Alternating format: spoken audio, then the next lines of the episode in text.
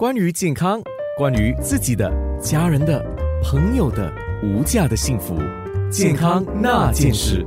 健康那件事，心理学家刘培基博士，不管是心理的哪一方面影响，造成他用这些暴力行为，都应该接受治疗。可是。如何让这些施暴者愿意自己去接受治疗？每个个案的因素不一样，要方方面面的考量。很像在发所说的，有一些可能因为受害者去报案，可能人身保护令，可能施暴者必须去强制性的辅导，这个是其中一个管道。施暴者如果自觉自己去寻求辅导是很好啦，哈。要不然的话，另外一方面可能一些是有心理疾病的问题，可能通过心理健康那一方面，他们也受到药物上的治疗，或者有控制他们的心理健康的问题，所以这一部分对那些患有心理疾病的施暴者就相当的重要。要不然，如果他们能够通过亲戚朋友，还是刚才我们有谈到的，可以去寻求辅导，团体的、个人的辅导都好，可以让他们多了解自己。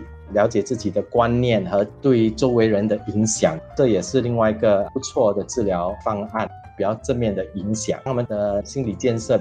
如果事件中有关系到夫妻的问题、儿童的管教的沟通，这样家庭辅导也可能可以发挥不错的作用。自己脾气暴躁，就表示自己有暴力倾向吗？其实每个人都有他的脾气啦。有一首歌是这么唱的哈，也只有自己能够了解。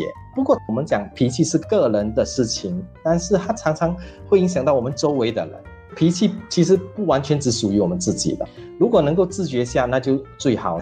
讲回现在倍感压力啊，觉得自己特别的暴躁，可能自己有一些暴力的想法，甚至是行为，或许这个是一个很好的时候去找一个辅导员，甚至找一个朋友谈一谈。通过朋友的鼓励，我所说的脾气会影响周围的人。如果在朋友的鼓励下能够寻求辅导，我觉得这也是一个真勇气的体现。